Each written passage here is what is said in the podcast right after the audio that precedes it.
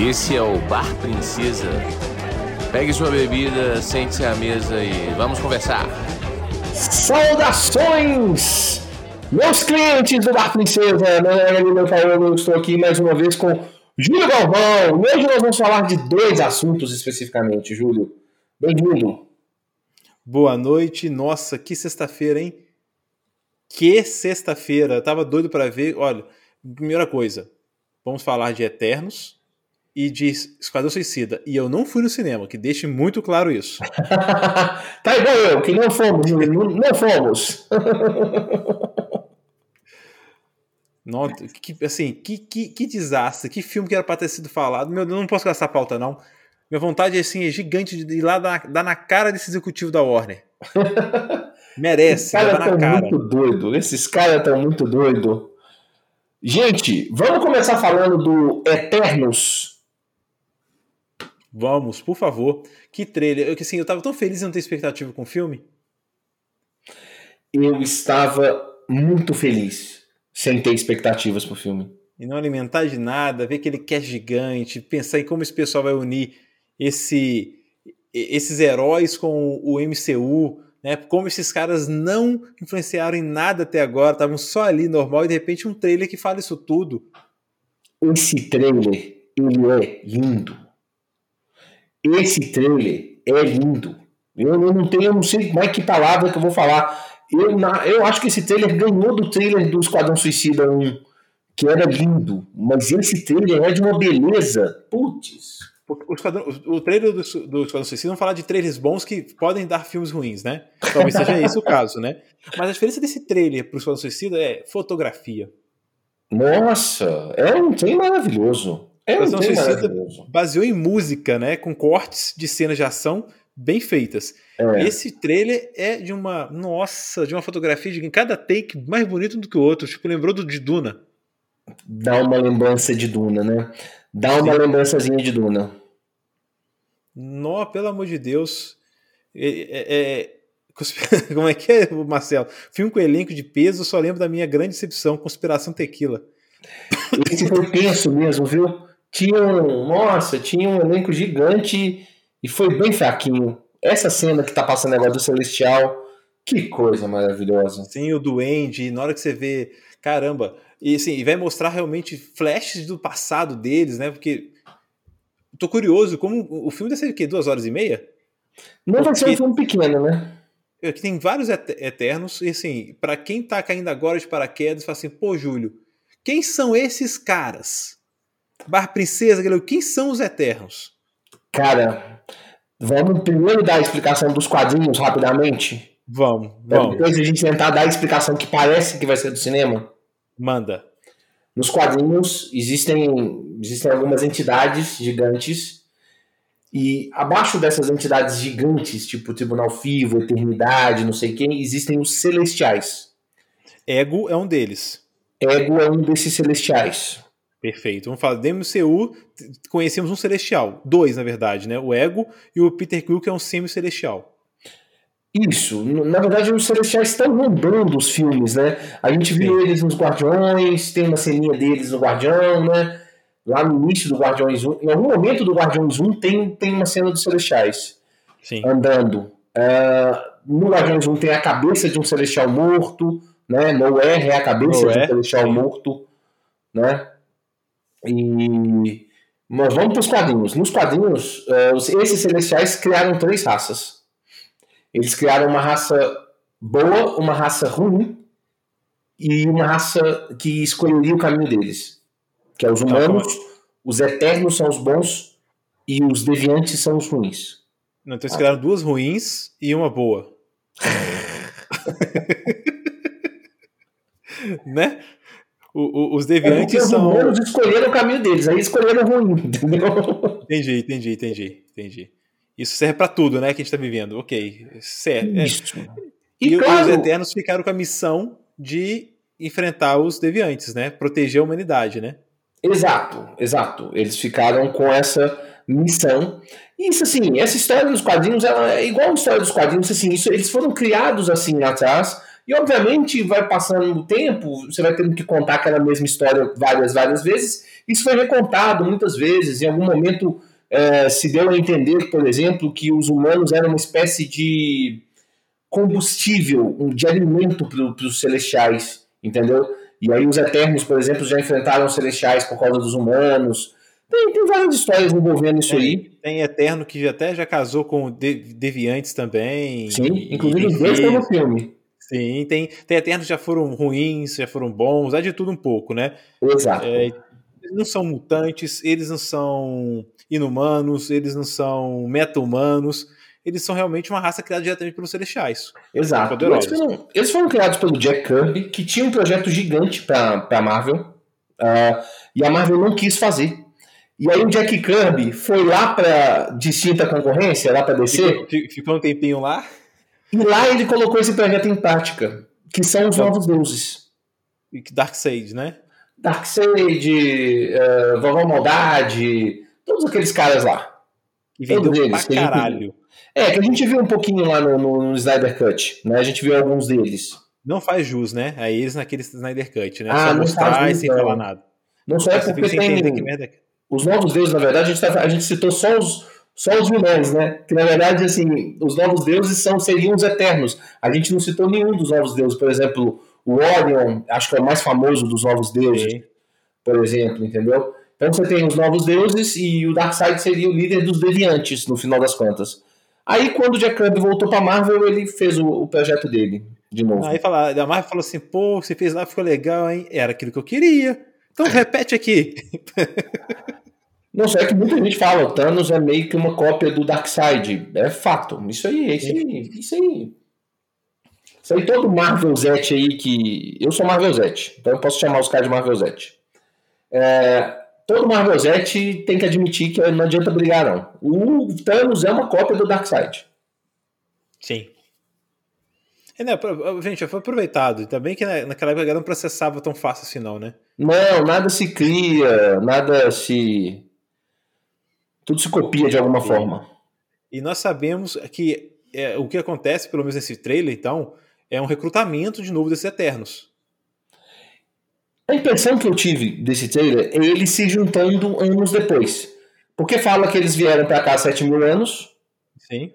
E que por alguma razão, o que aconteceu no estalo, na verdade a volta do estalo. Né? É, foi a energia que, que, da volta, que aconteceu aqui, né? Bem que os dois foram aqui, mas a volta gastou mais energia, parece. Pois é. Os cinco anos depois, né? Essa energia, parece que essa energia gerada na volta criou um evento que provavelmente é o renascimento dos deviantes, né? Assim. Exato. E, mas, mas parece muito que ela tá contando pro o que é o Ícaro, né? O Icaris. Icaris. Gente, os, os Eternos, eles, a mistura deles com a mitologia é muito legal. Todos eles estão aqui desde a criação da humanidade.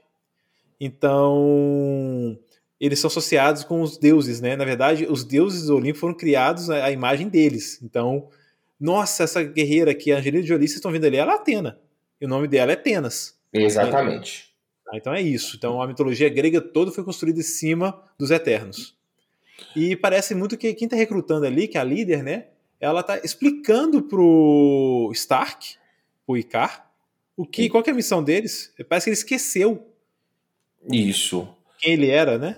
Parece um pouco disso. Na verdade, é porque é o seguinte: o, o, é, isso eles copiaram mais ou menos do, dos quadrinhos. Basicamente, os Eternos têm dois líderes. O líder principal, que é o Icaris, que é o líder de porrada, digamos assim. Essa cena que está mostrando agora mostra exatamente o posicionamento deles. Você tem um líder. Pausar aqui, isso. Tem um líder físico e você tem um líder espiritual. Né? Sábio, ah, né? Isso. A líder espiritual, na verdade, é a personagem da Salma Hayek. E o líder físico, de fato, é o Icaris, entendeu?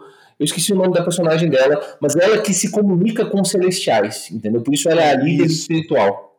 É ela que tem contato com ele, é um que, tem, que conversa com eles. Isso. E aí eles fizeram algumas transformações de alguns personagens, alguns personagens que eram homens viraram mulheres. É, nada demais que os Eternos não têm essa mitologia muito pesada, assim, sabe? Nada, nada, nada do que eles fizeram me incomodou, pra ser sincero. Né? Eu, eu aqui, é o responsável pela memória, né? Isso. A Duende é responsável pela memória.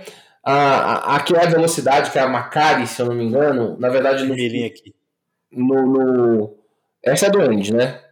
A no End é a verdezinha. Isso, a Macari aqui é a velocidade Isso. aqui. Essa aí, por exemplo, nos, nos quadrinhos é homem, por exemplo, né? É, eu ah. acho, eles vão usar muita memória, né? talvez eles vinculem. Eu, o Fernando disse aqui no chat que um arco que eles perdem memória é causado pela Duende, né? Esse arco. Pois é, eu acho que tem um pouco desse arco rolando assim. A verdade é que tem, um, tem alguns vazamentos desse filme. Já existe alguém que vazou o filme inteiro.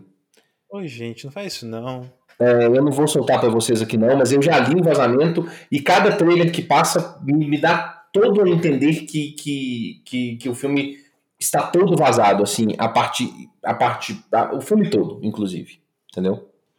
Infelizmente, né? Não vou passar isso para vocês não. De qualquer forma, uh, Gilgamesh tá aí, né? Todos eles têm os nomes da, da, das mitologias, né? Gilgamesh é aquele do lado da Atena, tem Atena, a, o, o, a Cersei é a, a, a, do lado da personagem da Samara Hayek, inclusive a primeira atriz que faz dois personagens diferentes na Marvel, né?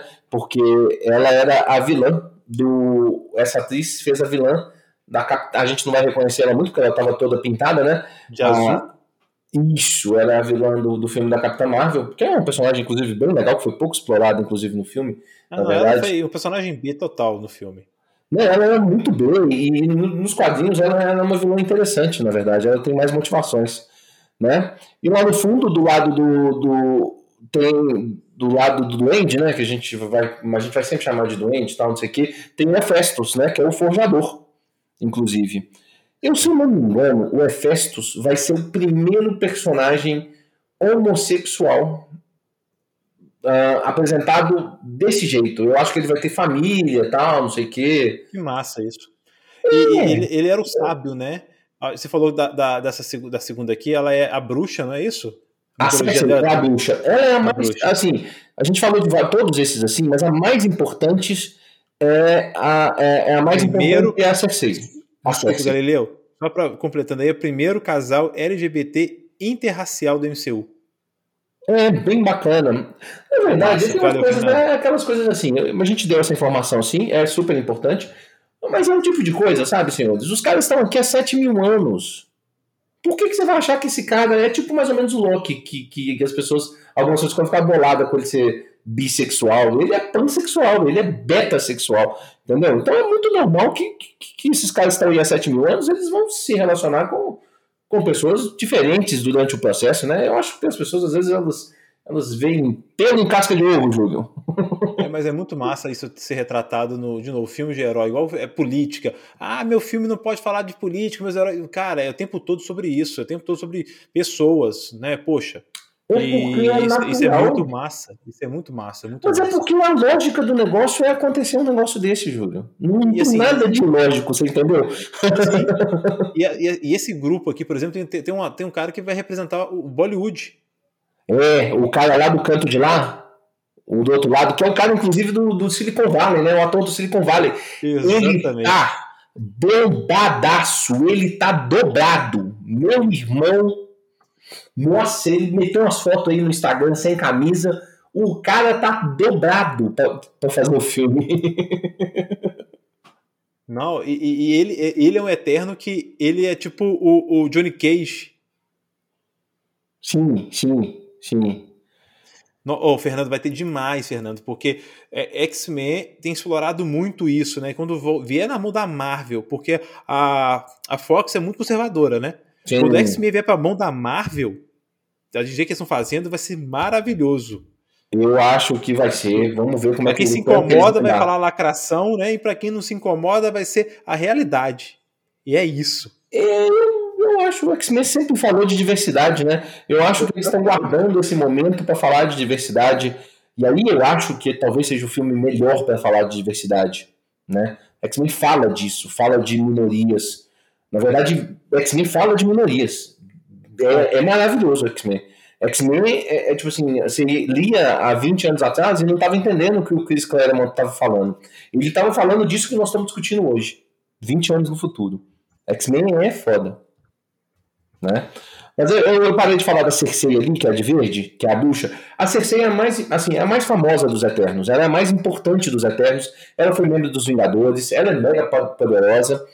E assim, uma coisa que eu posso adiantar para vocês que, que, que não é um spoiler do, do, filme, que a gente já tá todo mundo falando, todo mundo sabe, é o seguinte. A Cersei, no início do filme, ela tem um, um relacionamento com o Icaris. Uhum. E no final do filme, ela vai ter um relacionamento. No, quer dizer, no passado do filme, ela tem um relacionamento com Icaris. No presente do filme, ela tem um relacionamento com Danny Whitman, que é o personagem do nosso amigo Jon Snow, né? Uhum. Que só faz personagem de espada, cavaleiro de espada. E ele vai ser. O Danny Whitman é o cara que vai se tornar o Cavaleiro Negro. Acho que nesse filme ele ainda não vai ser o Cavaleiro Negro, né? Quem, quem é o Cavaleiro Negro? É ele. Não, mas quem é? Quem é o Cavaleiro? É um Eterno? Não, ele não é um, ele não, não é um então, eterno. Quem é o Cavaleiro Negro? O Cavaleiro Negro, na verdade, ele é um humano normal que um dia ele descobre que ele é o cara. É, o, o, cara da, da, linhagem do Arthur, que é o cara que pode possuir a Excalibur. Carregar a Excalibur. então ele descobre isso e, e, e cria um manto para ele. Isso, e aí ele se torna esse cara, o Cavaleiro Negro. Né? Ele, ele é bonzinho? É bom, é bom, é bom. Um personagem, um personagem interessante, o um personagem tem umas discussões interessantes, sabe? Eu acho isso legal nele. Eu, é, então, assim, vai misturar muita mitologia, né? Merlin criou a armadura dele, igual o Fernando disse aqui. É, vamos ter dois Starks, então a gente sabe o que esperar. Vai ter talvez um casamento vermelho. Eu não sei se. Eu acho que, na verdade, pelo que eu vi, pelo que eu ouvi dizer, eu acho que não vai aparecer o, ele como Cavaleiro Negro ainda. Talvez. ele tem uma cena dele foda, né? Ou, é, ou tem uma cena dele com a bruxa salvando ele, né? Pois é, ele vai ser tipo um par romântico dela, e você vê que várias vezes ela tá explicando. No trailer mesmo a gente já vê, né? Ela explicando: ah, por que, que vocês não interviram? Provavelmente é porque vai acontecer alguma coisa, o pessoal. Ela vai ter que salvar ele e ela vai falar, ele vai falar, cara, quem é você? Aí ela vai começar a explicar, ah, eu sou uma eterna, não sei o que, para TTT. E aí, nessa cena mesmo, provavelmente vai explicar. É a cena do, do, do trailer. Por que, que vocês não interferiram no, no, no, no estalo? Aí, ó. Né? Exatamente. Por que não interferiram no estalo? E porque eles foram proibidos, né? É, essa cena aí é que ela salva ele. Isso. Né? Muito boa essa cena. E você vê que a Cersei tem várias cenas do filme, né? Você vê que ela, ela aparece muito. Ela é um personagem muito, muito, muito importante. Caramba, velho. Revendo o trailer aqui com vocês, fala assim: Meu Deus, que fotografia maravilhosa. Que é. medo é. de trem flopar. Tomara que não flop, porque que investimento, viu? Pois é. Agora eu não sei para onde que o filme vai, entendeu? Eu acho que ele ainda, aquela coisa que a gente conversou, Júlio, de que talvez seja um filme de preencher as coisas, pode ser que seja. Porque eh, talvez faça uma ponte de uma coisa com a outra, né? O Fernando tá, tá, tá, falando aqui que ele sempre imaginou a Angelina de Cersei. Cara, eu sempre imaginei. Na verdade, quando fizeram a escalação dela no, no filme, eu falei, cara, ela vai ser Cersei. Com certeza. Porque ela é a personagem mais importante, inclusive. Né?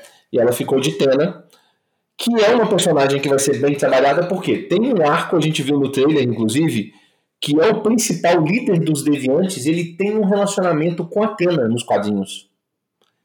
Então pode ser que isso volte à tona de alguma forma. Tanto que tá, e capturou ela, né? E tem um diálogo ali e tudo. E, e não sei como isso vai ser tratado. É muito conteúdo para esse filme. Porque vai ser a apresentação deles, vai vir já os grandes vilões. Assim, é filme que é o fim do mundo, né?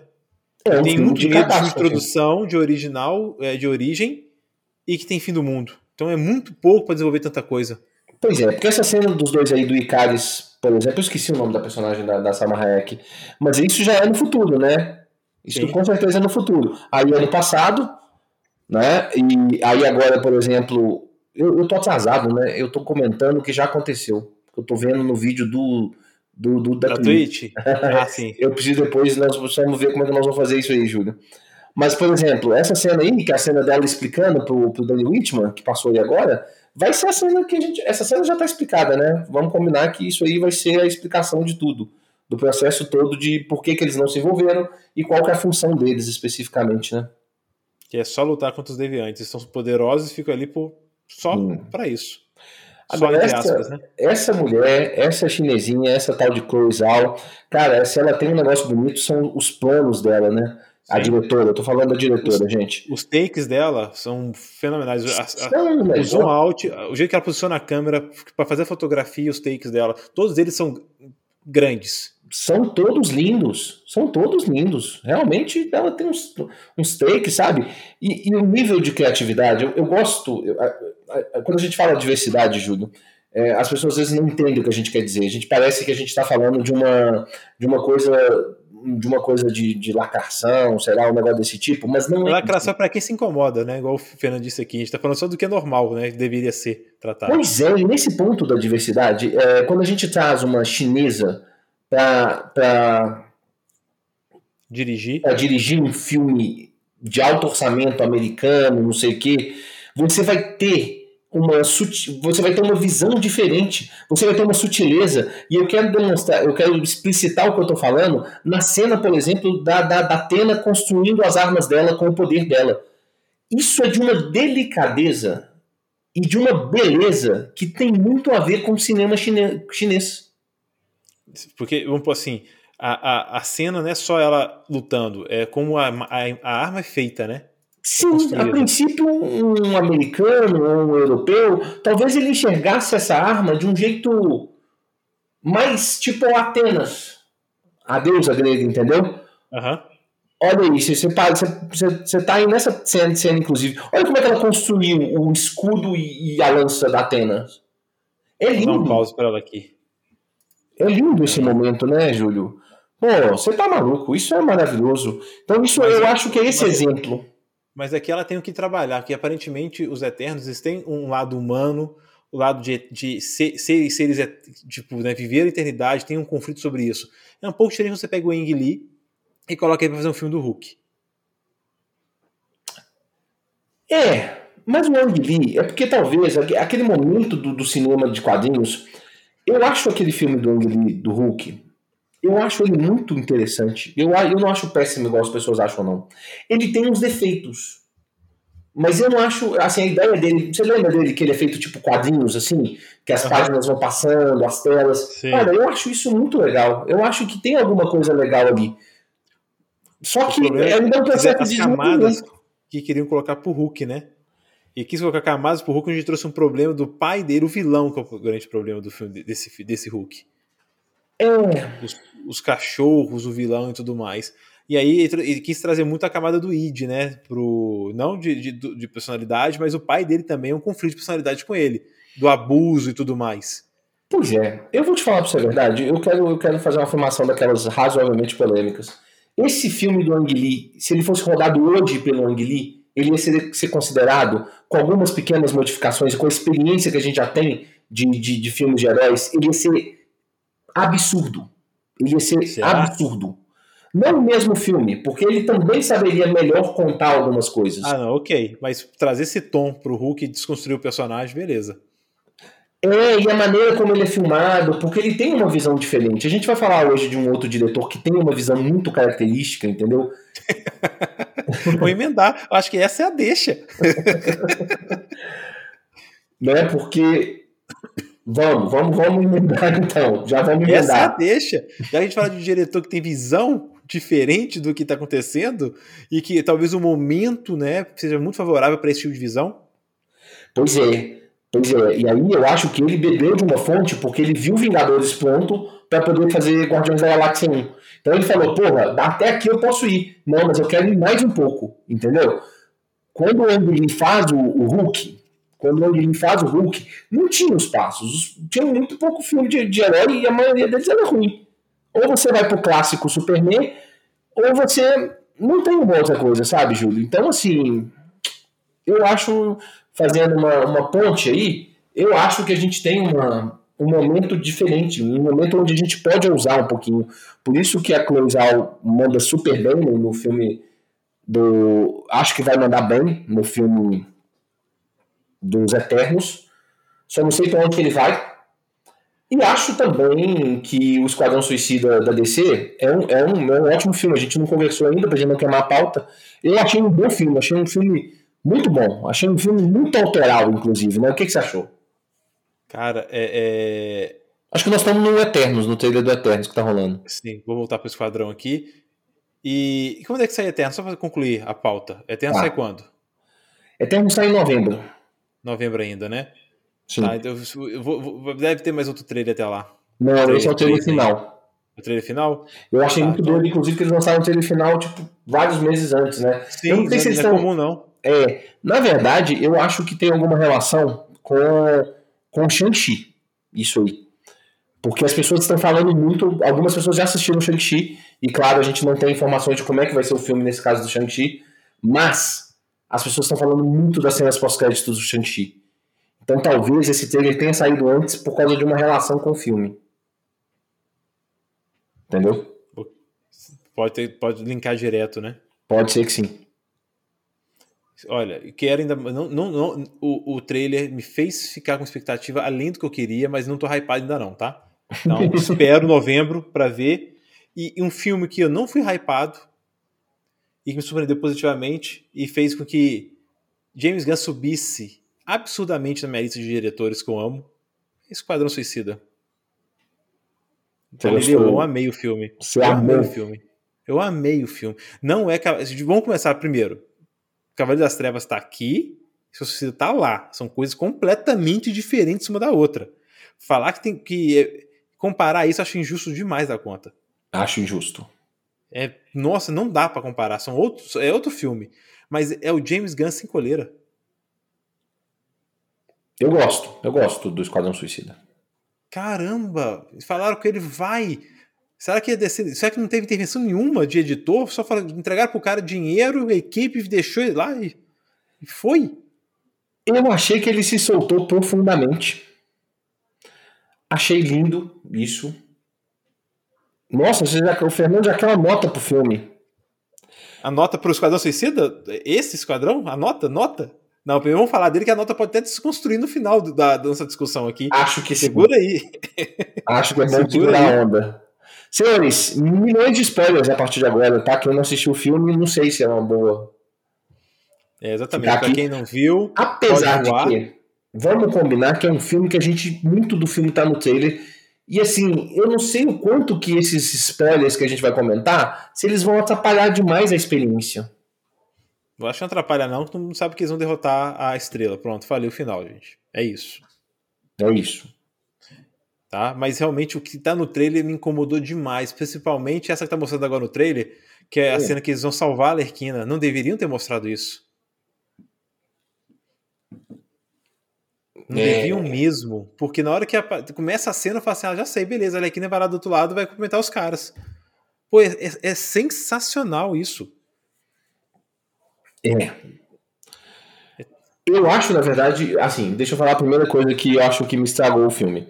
É, me estragou, não, eu gosto do filme. Gosto do filme. Deixa eu olhar pra câmera e falar, gosto do filme, ok? Achei bom. Mas eu acho que muitas cenas estavam no trailer. Nos trailers com essa da Lerquina com a outra, que, tipo, te, te incomodou? Muitas piadas maravilhosas.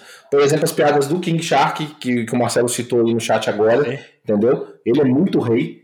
É, a, as piadas do pacificador. É, a do pau na, da, na praia? Por exemplo. Porque o pacificador é um piadista que tenta falar sério. Ele é, um, ele é uma crítica à sociedade atual em todos os aspectos. Ele é maravilhoso, inclusive. Ele se leva a sério demais, é muito bom isso.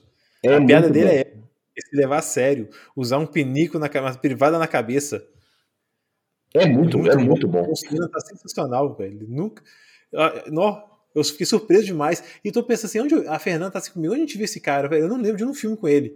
Eu sei quem é o John Cena, mas eu nunca vi nada com ele e, fiquei com a sensação, tipo, conheço ele de algum lugar.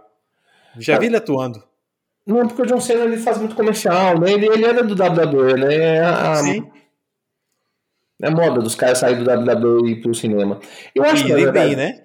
Hã? Saírem e irem bem, né? Irem bem. O Dave Bautista, o, o rei, né? O Rock, The Rock. Sim. Né? Ele era do WWE também, Marcelo. Uma galera que é do WWE que tá vindo. Tá virando um caminho, assim. Cara, a cena. Gente, o, assim, o melhor. Eu vou falar que Esquadrão Suicida é o melhor filme de anti-herói. Não tem nada parecido. E Deadpool? Cara, pra mim, Discussão Suicida é melhor que Deadpool. É mesmo? Sim. Pra mim é melhor que Deadpool. Eu não acho.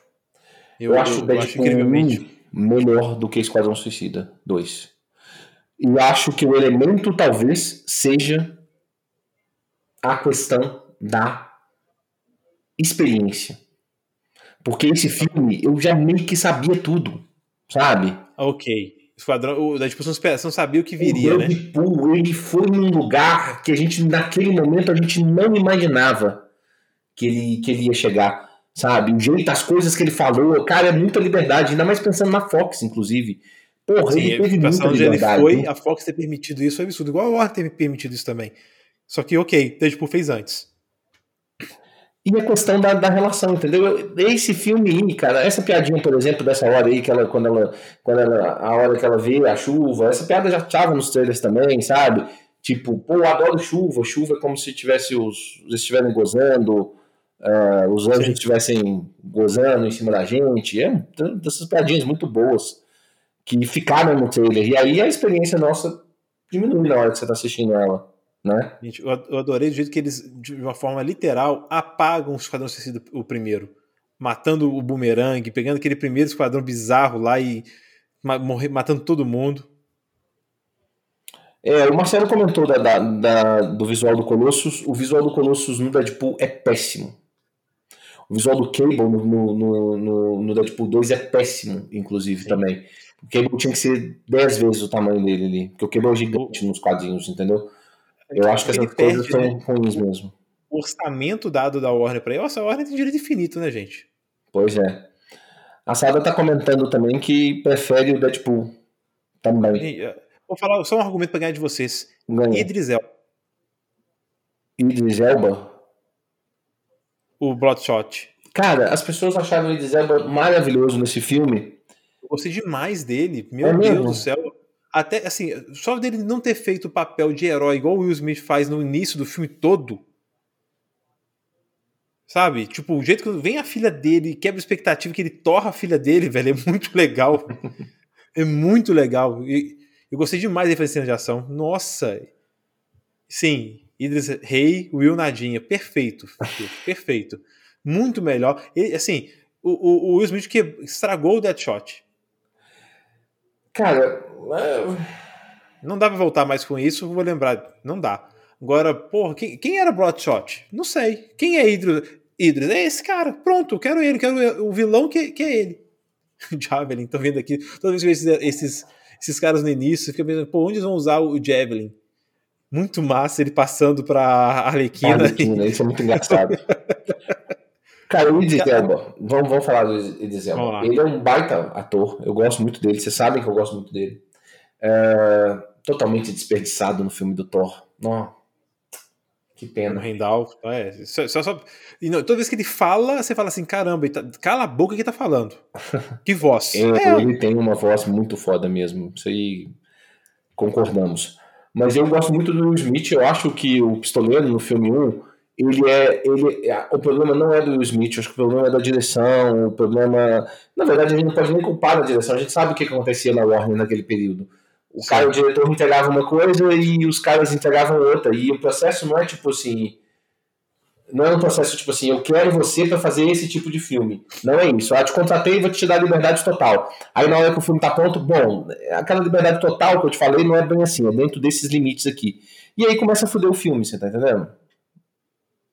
Aí o filme vira um, uma conta de retalho que a gente não consegue entender, né? Exatamente, e, e não faz sentido nenhum. Você vê o começo do quadro Suicida, ele não é uniforme, ele tem vários filmes dentro do mesmo filme. Ele tem é, um, é tom, horrível. um tom no meio e é outro filme no final. Esse, o que eu gosto dele é que é muito uniforme, é o mesmo filme, é o mesmo tom o tempo todo. Perfeito, perfeito. Mas fazendo a comparação com o Deadpool, que eu acho que é mais justo, o Deadpool também é assim. O Deadpool é mais surpreendente. O Deadpool, ele. Ele é mais dedo na cara, eu acho, do que o, do que o, o Esquadrão Suicida, que é muito dedo na cara. Caramba, se você muito dedo na cara, mas tem, tem a Doninha! a cena da Doninha é boa demais. Meu Deus! O bicho não falha, ele só, só de estar tá vivo, ele tá sofrendo. Fernando comentou se vocês gostam do Deadpool 2. Eu acho pior do que o 1. Apesar que o Deadpool 2 tem a cena que eu mais ri na história do cinema de heróis, que é a cena da X-Force descendo de paraquedas. Essa cena é uma cena impagável. Essa cena é muito boa, muito boa. Mas eu acho ele bem pior do que o Deadpool 1. Mas tem o Juggernaut que é desperdiçado demais. O que é desperdiçado demais nesse filme? Eu acho, não, na verdade eu acho. E também acho o, mesmo processo do negócio da Fórmula. Eu já fui sabendo o que, que ia vir. E aí a coisa que passou da linha do 1 não é tão bom. Gente, não.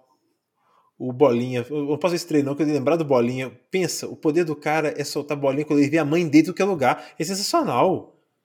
Ele olha pro Star, é a mãe dele. É. Essa piração, essa piração é, é foda. Sabe? De repente o cara desaparece numa porrada. Olha que legal isso. Te entrega um personagem que você acompanha o filme inteiro.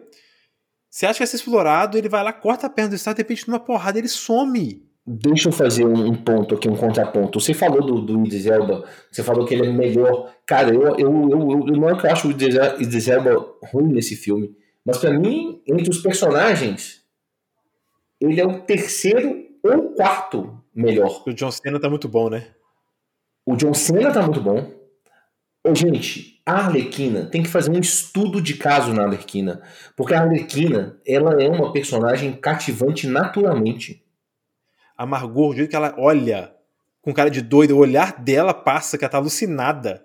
É, assim. É muito bom. Exatamente. Mas assim, a personagem por si só. É... Vamos fazer um radar. O filme é bom, porra. É bom. É, bom. é muito bom. Ah, Quero saber, eu quero um rato. Sim, que, que era um rato. Vamos elencar a ordem de personagens você começou a falar? Qual, lá, qual é o primeiro? Adorei, o Sebastian, né? Sebastian é foda. Mas eu acho que a disputa de primeiro lugar tá entre King Shark e, e Arlequina. A Arlequina tá muito incrível nesse filme, de um jeito muito independente. A Margot Robbie fazendo essa personagem. Na verdade, assim, eu acho que precisa, a gente precisa entender. Eu acho que a Arlequina, a, a, como que essa personagem nasceu lá no desenho e como ela virou uma grande estrela, que hoje, na verdade, muitas pessoas dizem que hoje ela é o quarto membro da Trindade, que tem Batman, Super-Homem e Mulher Maravilha. E eu não sei por que razão isso acontece, mas acontece. Acontece. É um personagem que naturalmente te cativa por inúmeras situações. E a Margot Robbie é incrível. Ela é incrível. Até no filme ruim ela tá boa. Imagina no filme Até no Ave, de Rapina, no de Rapina tá boa e sim, fala de traumas.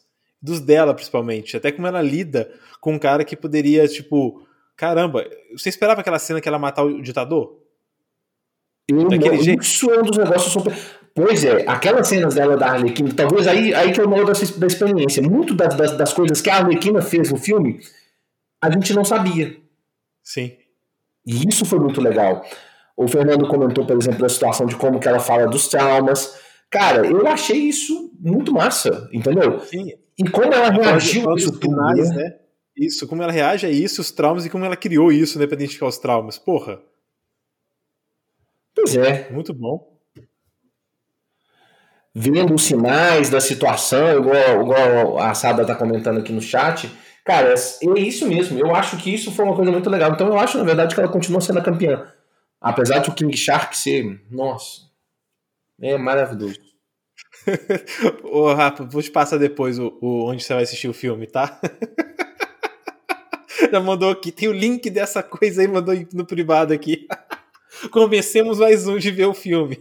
Vocês me convenceram e convertemos mais um. Sim, sobre traumas. O dela, assim, o dela, o Fernando, é muito sensacional. Até é, a independência dela, né? Do Coringa e tudo mais. Porque era para ser no Ave de Rapina. E eu vejo isso sendo concluído nesse filme.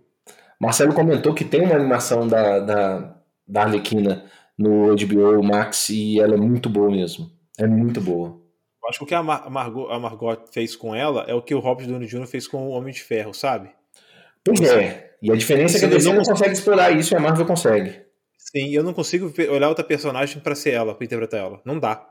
O Batman é só legal, legal. Eu consigo ver várias pessoas sendo Batman, aceito.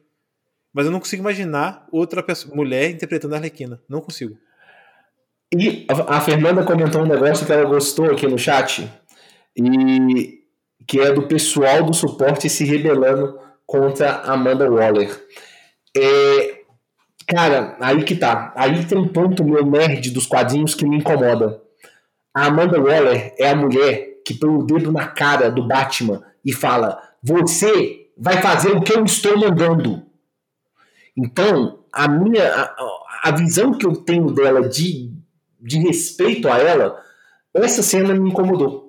Porque ninguém que trabalha para ela ia fazer uma merda dessa. Não, eu acho. Me incomoda ela contando para todo mundo o que ela vai fazer. Na frente de todo mundo. As coisas que ela tá armando, tipo, aquilo ali ela conta, meu filho, é no sigilo total, no tele, só no telefonema aqui, ó. Eu vou pegar sua filha e vou pôr ela presa aqui. Ela não sai falando pra todo mundo, sei lá do que, não. Ela não expõe as, as armas dela desse jeito, não. Pelo amor de Deus. Ela expõe quando ela precisa. Sim, daquele jeito ali, ela tá. Toda vez ela, ela truca direto. Ela perdeu o poder do truco. Exato. E ela, e a grande diferença dela é que ela truca e ela faz. Igual Sim. lá no início do filme que o cara volta, volta, volta. É isso. Não me desafia que eu mato mesmo. E isso é uma característica dela muito gigante, entendeu? Então, assim, isso é um negócio. É ruim. Ela é ruim, ela é ruim. Ela é ruim, ela é má, ela, ela é malvada, ela, ela, ela faz tudo o que ela precisa para fazer o negócio lá. Se der uma missão para ela, ela vai cumprir, independente do que acontecer.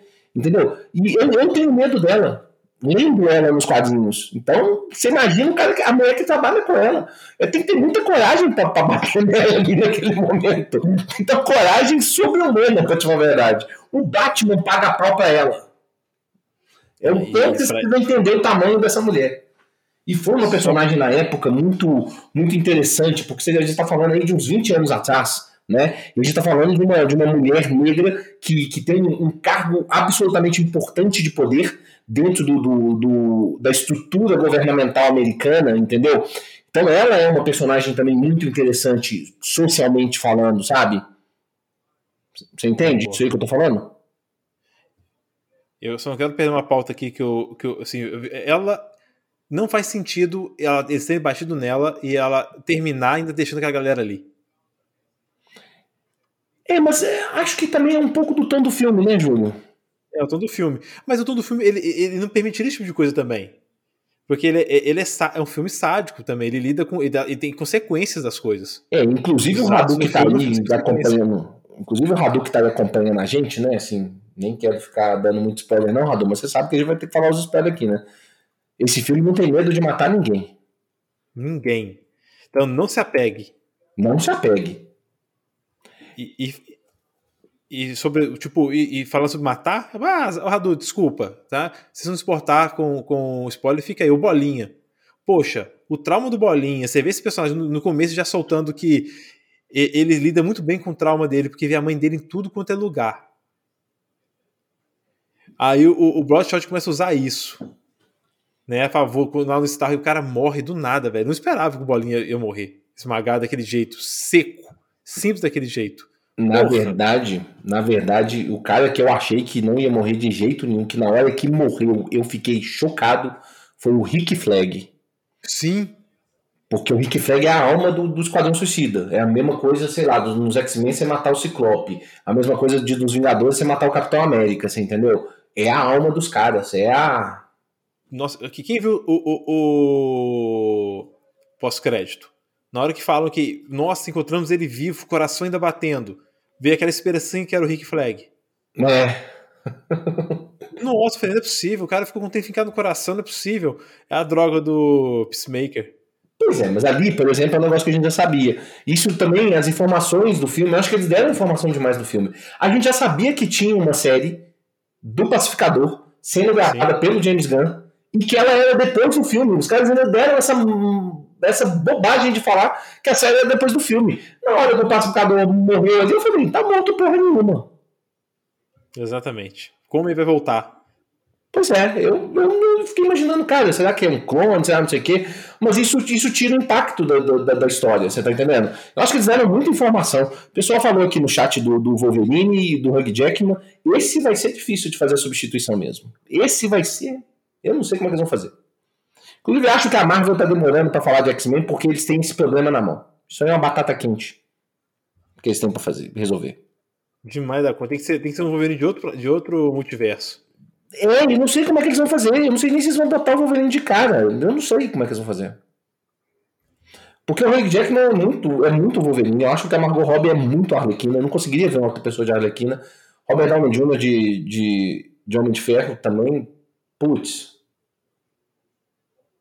É, então são pessoas que são, são os heróis.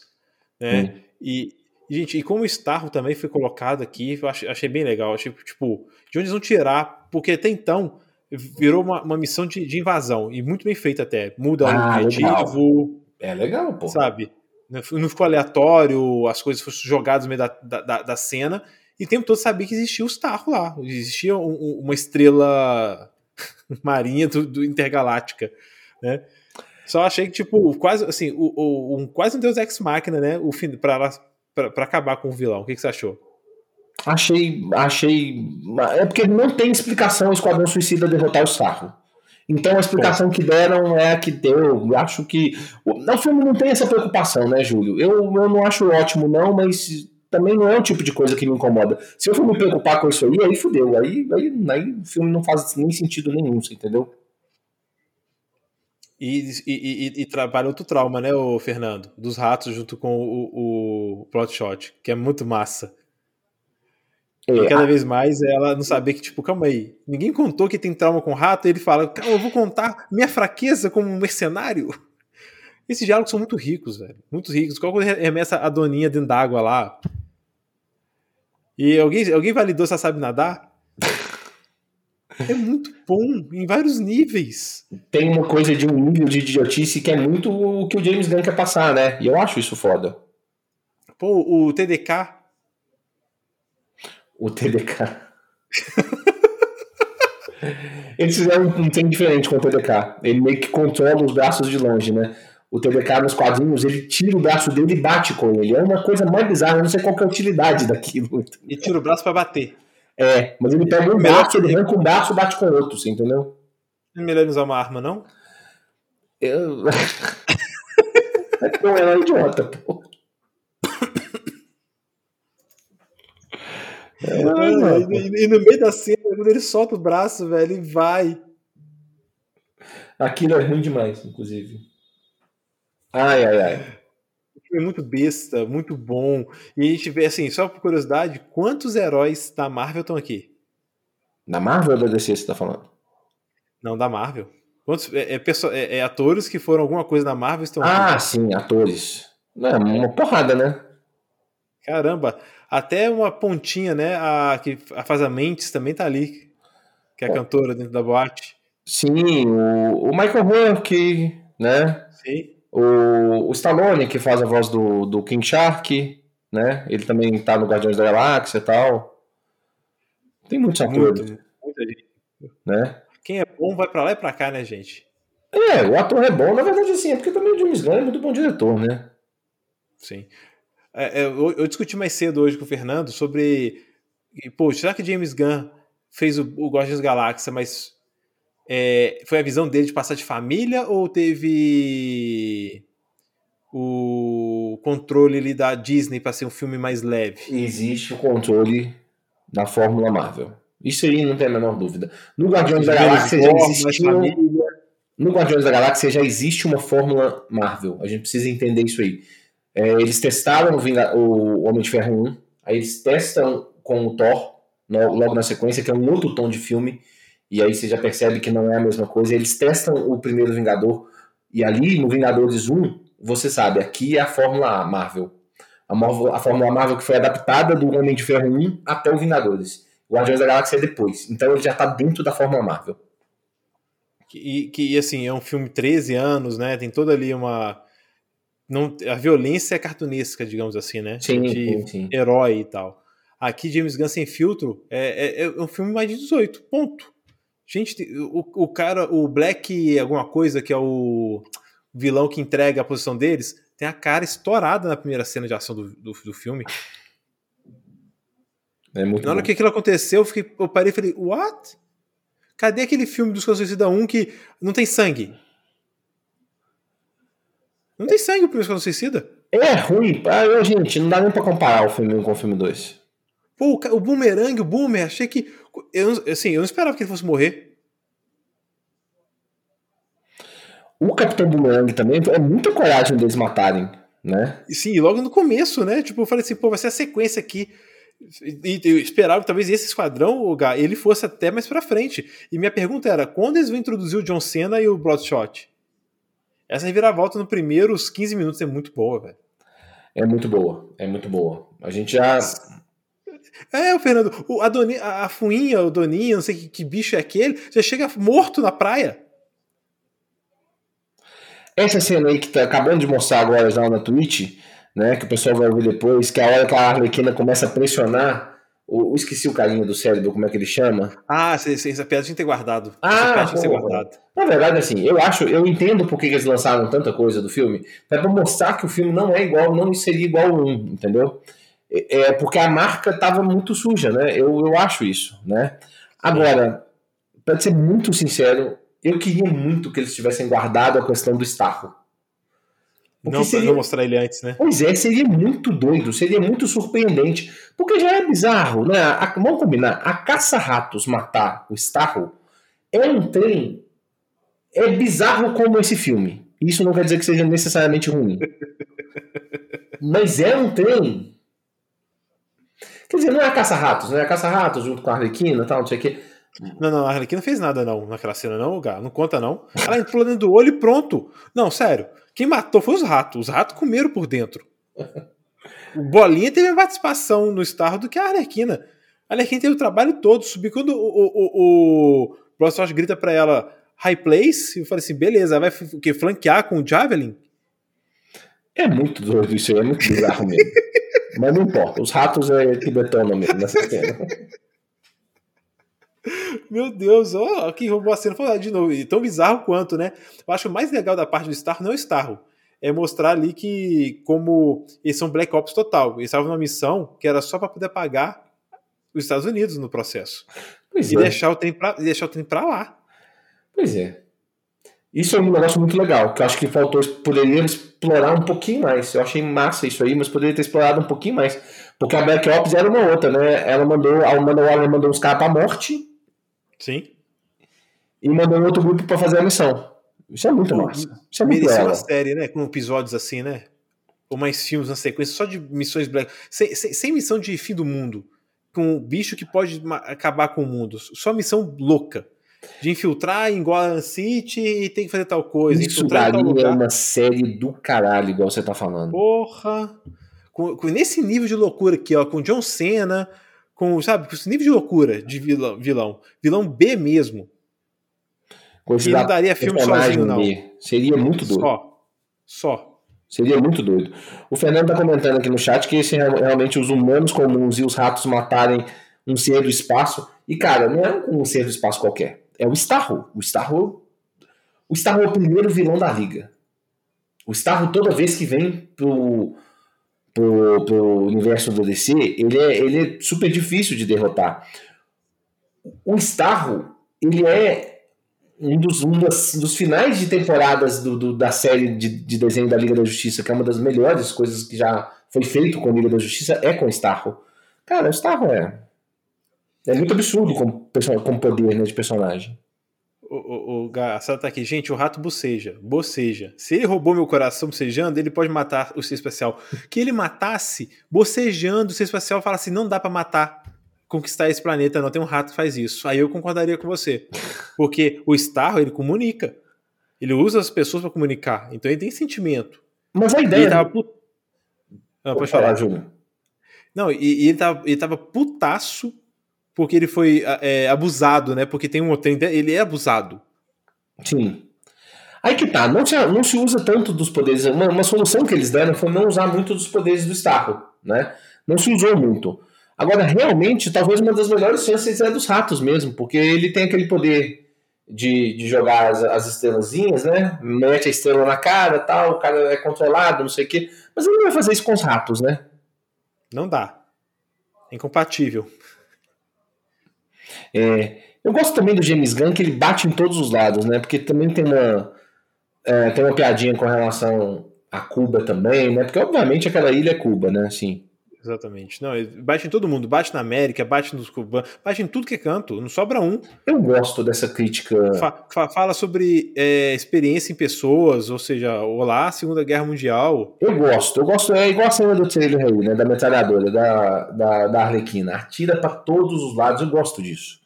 Eu gosto disso no comediante, eu gosto disso no ator. O cara que, que trabalha com arte, o objetivo dele é sempre julgar a nossa visão mais para frente. Talvez até além da, da linha que a gente está acostumado, sempre, o tempo todo. E depois a, a sociedade dá um passinho atrás de novo, falando, né? E aí esses caras jogam para frente, a gente volta para trás. E eu gosto quando esses caras não vão só numa direção, quando eles vão em todas as direções. James Gunn cresceu muito como diretor. Eu achei. Eu, eu, eu, fiz ponderações assim sobre o filme, é porque a minha expectativa era mais alta, porque muita gente falou que era o melhor filme da DC. Mas eu achei um baita filme, muito divertido. Um filme que assisti várias vezes, assim.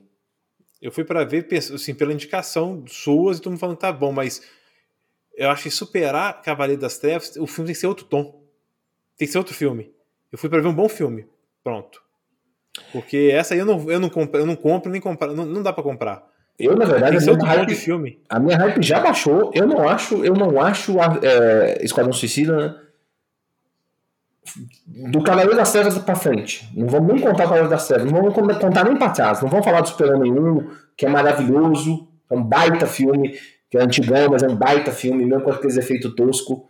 É, é bem legal. O Batman 1 é um, é um, filme interessante lá, do, do nosso amigo James Burton. É, Michael Keaton. Com Michael Keaton. Mas do, do, do Cavaleiro das Trevas pra frente, sem contar a trilogia do Nolan, eu acho eu não acho o Esquadrão Suicida nem o melhor filme da DC. Esse Esquadrão Suicida? Esse aí. Eu acho, Nossa. eu gosto mais do Cuidado. Homem de Aço. Nem fudendo. Homem de Aço não é corajoso, isso aqui é corajoso. Eu Homem acho o Homem de Aço jogou safe. absolutamente corajoso. Achei que jogou safe, assim, ok, tem um, um, um Superman em algumas cenas que não é o Superman santo porque ele tá lutando no meio do trono, mas não dá. Isso aqui, ó, Homem de Aço, para mim, ó, Homem de Aço, Batman Superman, Liga da Justiça, nem Snyder, e tá, tá acima, fácil, fácil, fácil, fácil. Isso aqui, é, é, eu não esperava que a Warner fazer isso, e o nível de qualidade, tanto de efeito especial e roteiro, cara, na hora que introduz o, os caras lá, é, é, os cubanos lá, né, são cubanos, né, o, o general, o ditador, o tempo que, é, que não é gasto com eles para resolver um plot é muito bom. É um roteiro que sai fora do padrão. É, com certeza. Entendeu? Nada disso que você falou, eu discordo. E, eu, e assim, os outros filmes, para mim, assim, por isso que talvez eu gosto tanto do das Trevas, que é um filme de detetive, né, e tudo mais, é muito menos sobre ação, né, sobre é, é, é ação não, sobre herói. É um filme mais de detetive, mistério, ou, ou, como ele vai lidar com o problema do Coringa. O Dark Knight é sensacional, né? O antítese, antítese entre ele e o Coringa é incrível. Você tem um, um vilão que rouba a cena e tem um peso, mesmo peso do, do, personagem principal. O personagem principal é um coadjuvante naquele filme. É diferente. Aqui, cara, é um filme de, de quadrinhos. Muito bem feito. É, Dark Knight é um outro patamar, gente. Dark Knight é uma outra pegada. Não dá. Mas assim, Homem de Aço, cara, eu acho que o Snyder, ele. não O que ele fez em 300 e, e Madrugada dos Mortos ficou lá. Eu acho. Eu acho. Eu, eu na verdade, eu não tenho essa visão. Eu, na verdade, acho o melhor filme da DC pós a trilogia do Nolan. Eu acho Homem de Aço. Eu saí muito impactado pelo filme, porque eu, na verdade, o meu problema com o Homem de Aço é para onde que aquele filme ia. Porque eles iam criar um universo a partir dali. Eu falei, cara, esse filme era para ser o último. O super-homem matando todo mundo, matando o vilão no final das contas, mas é bastante revolucionário. É uma visão muito diferente do, do super-homem. E tendo uma coragem de mostrar um super-homem praticamente como um deus, como, como Jesus Cristo. Que é a visão o tempo todo do Zack Snyder, né? Como um cara que veio de um outro lugar para salvar a humanidade, né? É muito claro isso. E eu gosto muito do Homem de Aço.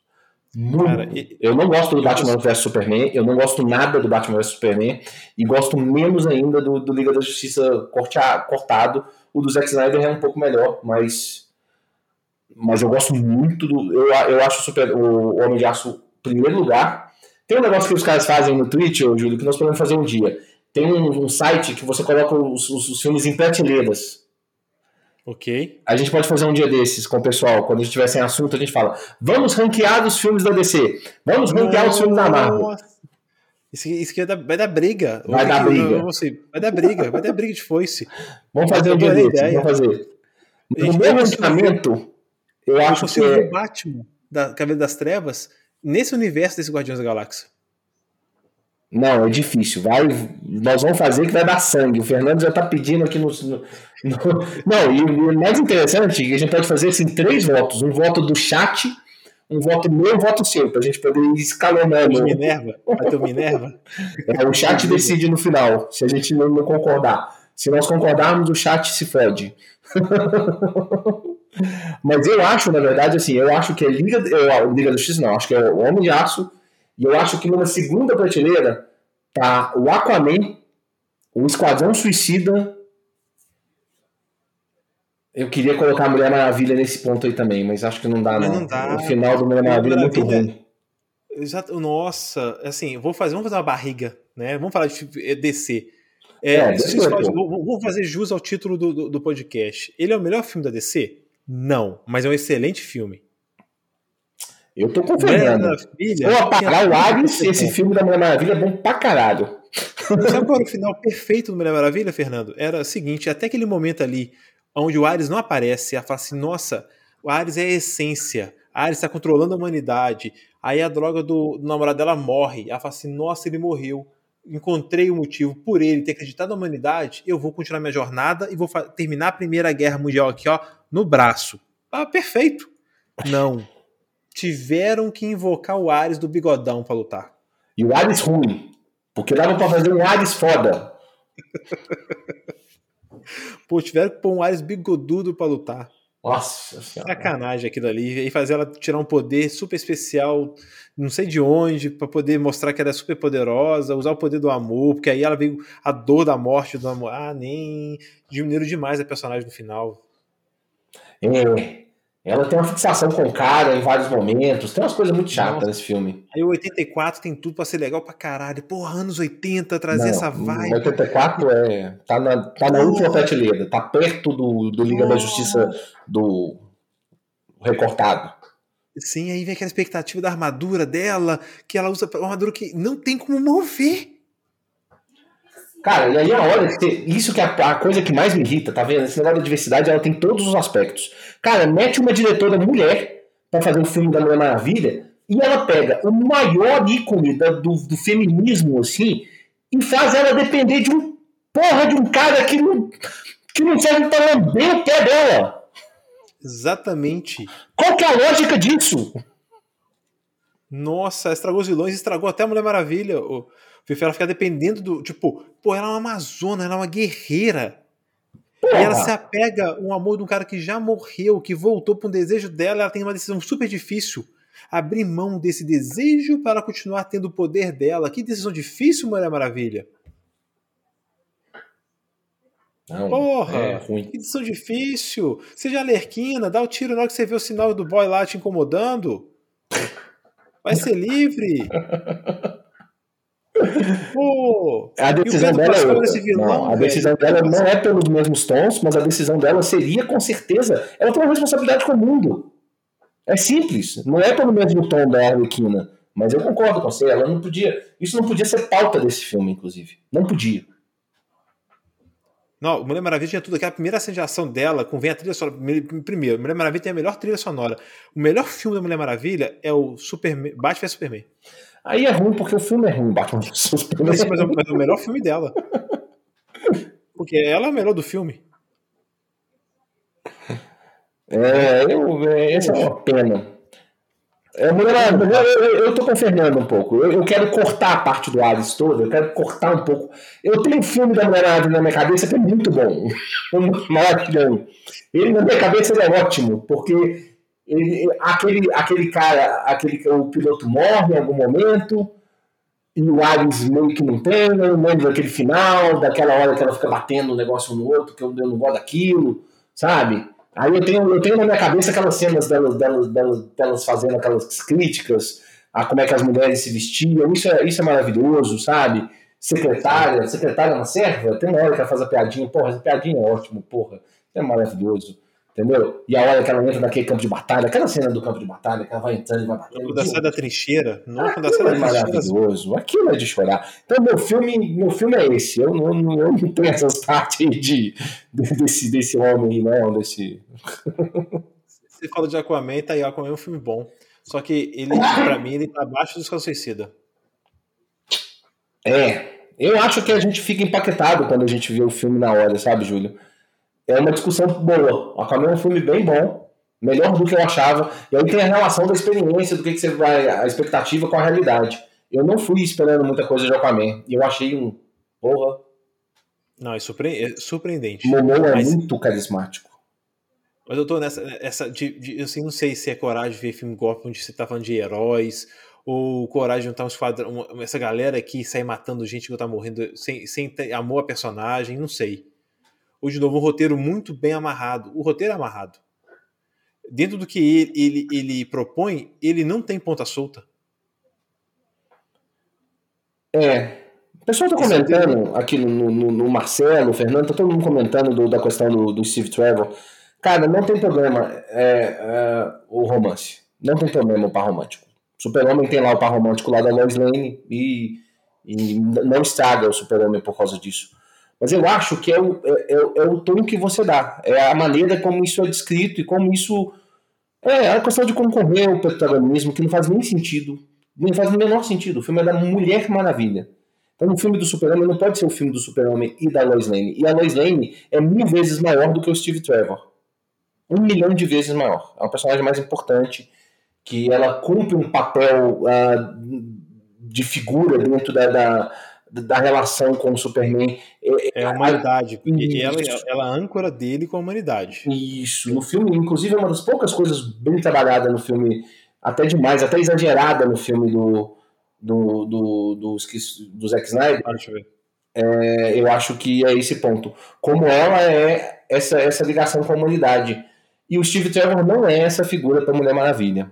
Eu, na verdade, a minha visão da Mulher Maravilha que eu gosto é mais a dos desenhos eu gosto daquela Mulher Maravilha mais que, que inclina um pouco para o lado militar da coisa. Porque eu acho que tem a ver um pouco com o aspecto histórico dela. Ela é uma amazona, é uma guerreira que tem inspiração daquela cultura grega, né, gente? Então, tem que ter mais disso nela, sabe? Diferente do Superman que cresceu no meio de uma família humana, de um casal de homem e mulher e tudo mais, a Mulher Maravilha foi criada há milhares de anos por mulheres guerreiras. Para ela, aquilo é o comum. Eu entendo que o Steve é, é, é, ele seja o vínculo dela com a humanidade que ela não conhecia, com os homens, né, no geral e tudo mais. Mas no filme 1, isso não é o que incomoda. O que incomoda de fato é o Ares, no fim, tá? E o que incomoda dela no romance é no de 84. Porque ela coloca a humanidade acima de tudo. E no de 84, em algum momento ela pensa no amor dela por ele ele vira uma, uma ele não é um âncora de, é, dela, um vínculo dela com a humanidade. Ele é muito mais uma gargantilha, uma prisão, é um, uma algema. O amor dela por ele, aquela relação, prende muito mais ela que liberta. Que é o contrário do Superman. O Superman se torna humano pela relação com a Lois. Né? E é o que dá direção para ele, enquanto o Chifre talvez seja o que está prendendo ela no objetivo dela no, no de 84. Eu, eu, eu fui no 84, eu não quero nem falar. Porque ele não atrapalha. Ele acha que ele que mostra para ela como funciona o mundo no, no primeiro Mulher Maravilha. Então, ele tá ali não me incomoda. Me incomoda. E até o sacrifício dele eu acho maravilhoso. Porque ela desiste da humanidade. Esse diálogo dele com ela no final, ele, ele é legal, antes do Ares aparecer. Eu, eu, ele fala que acredita na humanidade, ele pega o avião fala assim: Eu vou resolver essa merda. Não, ele pega o avião assim: Eu vou salvar isso aqui. Ela desiste. Ele eu, pega a bomba, sobe e explode. Eu, eu não gosto. Eu gosto da parte que ele mostra o mundo para ela. Esse início desse filme eu gosto muito. Acho interessante a relação deles nesse início todo. Eu, eu tenho a impressão, eu, eu, sempre tive a impressão que aquele filme, de um ponto para frente, eles quiseram. A, a, eu achei que a Pat Jenkins tinha, tinha tomado lá dos caras, lá do, dos diretores lá da Warner, falando aqui. Daqui para frente você tem que fazer umas coisas assim, assado, não sei o quê, sabe? Eu, eu fiquei com essa impressão. Eu não gosto dessa cena. Eu, eu acho que é o ponto que alguém comentou, que é o negócio do roubar um pouquinho do, do protagonismo da personagem, você tá entendendo?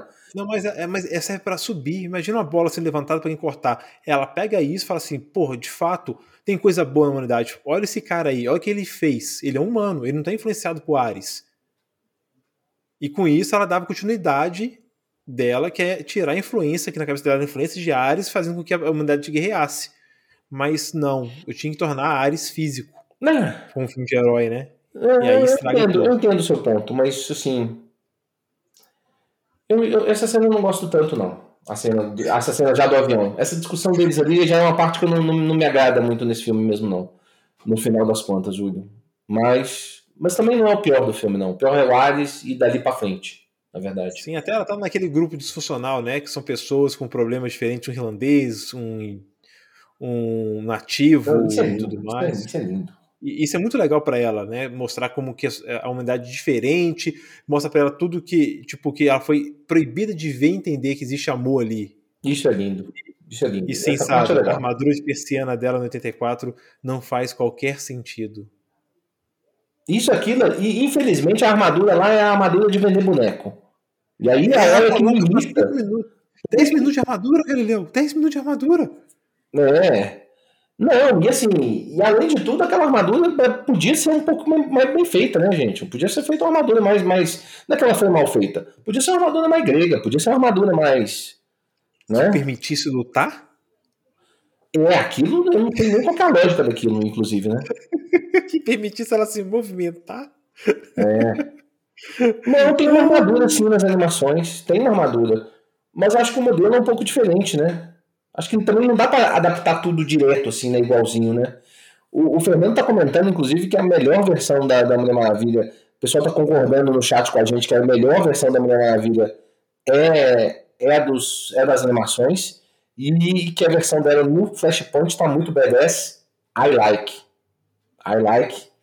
Mas tem um desenho, eu gosto muito dessa versão, mas tem um desenho, cara, que eu assisti esses dias na HBO Max, que eu acho que é a Liga da Justiça Dark, e ela não é um personagem central do filme. Mas aquilo que me mostrou dela nesse, nesse, nesse filme, tá na HBO Max também, é, é muito o que eu acho que é a, a Diana. Tem umas coisas dela muito legais. Qual que é o nome? É Liga da Justiça Sombria. Sombria? Vou, vou dar uma olhada. É, ele. O personagem principal é a Guerra de Apocalipse, exatamente. É, é o filme que. O personagem principal é o John Constantine e tal. Ela, ela, ela nem é uma personagem principal, mas o, pouco que mostra dela é muito impressionante. Eu gosto muito. Eu gosto daquela característica da força de vontade dela, sabe? Acho que isso é um ponto. E aí, não combina. Eu acho. Aí, deixa, deixa, deixa eu chegar no ponto que eu quero chegar. A Mulher Maravilha, eu acho que a característica principal dela é essa questão da força de vontade, essa questão dela, sabe, ela ter sido forjada ali nas Amazonas. E aí, ela ser dependente de alguém emocionalmente, homem, mulher, cachorro, não faz sentido com a natureza dela. Porque isso acaba matando a sua força de vontade. Você entende o que eu quero dizer? Sim. Acho que esse é o ponto no final das contas. Que me irrita em, em várias coisas que é feito da, da, da, sobre a Mulher Maravilha. E para não virar um, um, podcast sobre Mulher Maravilha, qual é a nossa nota para. Já que o pessoal pediu aqui, que, que você, se desse uma nota de 1 a 10 aí para o Esquadrão Suicida do James Gunn? Acho que o título tinha que ser isso, não do filme. Esquadrão Suicida do James Gunn. Mas é o que falava no trailer, né? Que eu acho muito legal. Sim. Pela mente louca, insana de James Gunn. Nossa, sem controle nenhum. É, eu. Eu, assim, eu sou muito reticente com notas, tá? Uhum. Eu raramente eu dou uma nota 10. É, então, 10 é supra-sumo, né? 10 é o filme, tipo, porra. Sim. A minha nota seria algo entre 7,5 e 8.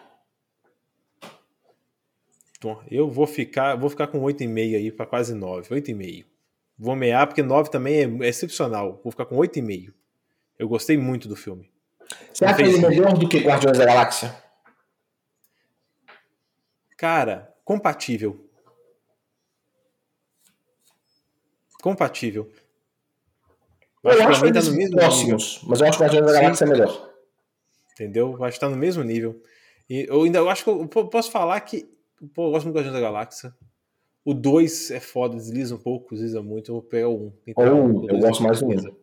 Spielberg disse que Guardiões da Galáxia é o melhor filme de heróis. Cara, porque é, é, são heróis que não esperam que vão se unir e vai funcionar, né? É bem isso, né? É lindo. Acho que aquele, eu é gosto isso, muito né? desse filme também. E, se derrotar um vilão dançando é sensacional, né? É lindo. isso tem tudo para ser ridículo e o James Gunn faz isso ser bom. É, eu fico com 8,5. Porque eu acho que o Guardiões da Galáxia pode ter um 9 aí. Ele merece. Eu, pra mim, ele, é melhor que os melhor que qualquer. De menos Vingador Ultimato, né? Porque o, o Ultimato é maravilhoso. É um fanservice total. Ô, Juro, essa pauta aí que eu, que eu, que eu sugeri agora aqui, que é o negócio da cara, você vai ver. Quando a gente fizer o da Marvel, as brigas que vão dar, você vai ver, vai ser foda. Eu acho que é uma, vai, pauta vai, legal. A gente precisa fazer aquela de ranking, começa a disputar um filme com outro, até ver no final quem, quem, qual filme é, sobrevive. É, vou, te, vou te mandar o, chat, o site aí. E já, lá já tem vários pontos, entendeu? A gente pode até fazer algumas, lá tem vários pontos. Esse de filme, de personagens dos filmes, do, dos. É. separar, porque tem porque filme tá difícil, né, gente? Eu acho que série tá bombando, tem muita série pra discutir, filme às vezes tá difícil. A gente pegar filme que tá em alta, até Eternos quando sair, ou sair Shang-Chi. Como a gente assistir isso no cinema? Do jeito que tá essa loucura? Ah, eu já tomei minha segunda dose, daqui a 15 dias exatos. exatos, tá saindo Shang-Chi. E aí eu, eu vou estar no cinema. Eu, infelizmente, Shang-Chi eu não vou deixar passar, não. Pega aquela sessão do meio da tarde que é vazia, aquela das vou duas da tarde. uma sessão dessas vazia, vou. Não, assim, dá pra comprar antecipado, dá pra olhar no, no, no, no chat. Você vai no né? ponteio, você vai no ponteio lá shopping, duas da tarde. Isso, vou arrumar um cinema desses aí mais vazio. Eu vou arrumar um esquema desse. Eu, Shang-Chi, eu vou assistir. Shang-Chi é demais pro meu coração. Ainda mais pela, pelas, pela, nossa, pela recepção das pessoas cena de ação do trailer tá muito boa e eu, isso que tô elogiando para quem viu, né? Então, gosto. É, e uma coisa que as pessoas estão falando, quem assistiu o filme já. Primeiro, falaram que é melhor do que Esquadrão Suicida. Dois, falaram que muito do filme não está nos trailers. Muito. Isso isso me animou profundamente, porque eu, eu também tinha uma certa impressão que eu entendia mais ou menos como é que era o filme, pelos trailers, entendeu? Uhum, uhum. É, se falar que não entregaram tanto e no, e, e no trailer parece que dá para contar uma historinha, maravilha. É, eu, eu, eu, eu fiquei animadíssimo com isso. Vamos despedir? Vamos! Vamos agradecer a todos aqui do chat, inclusive, mais uma vez, mais um tema maravilhoso que nós discutimos e conversamos com o chat que nos ajuda a fazer esse programa. Quem não está lá com a gente, por favor, Twitch TV barra Bar Princesa BR. Estamos lá segunda, quartas e às sextas, se os sábados, não sabemos, né? Falando de RPG, falando de séries. Segunda-feira é RPG, quarta-feira é, são as séries e às sextas-feiras os filmes. A princípio, né, Júlio? Exatamente, a princípio. E quarta-feira que vem, What If, episódio 3, hein? Esse é a tua expectativa. A expectativa tá lá no alto desse episódio inclusive. Hypado sempre. Galera que nos acompanha, bom, é dia de madrugar, né? Quarta-feira, ou na hora do almoço, assistir para estar tá aqui com a gente no chat, ao vivo, no calor, comentando e rindo muito. Boa, muito bom. E semana que vem nós vamos fazer as prateleiras de algum desses, dessas, desses negócios aí, viu, Júlio? Vamos fazer as prateleiras. Vamos montar a pauta. Abraço, gente. Até mais. Fecha a conta.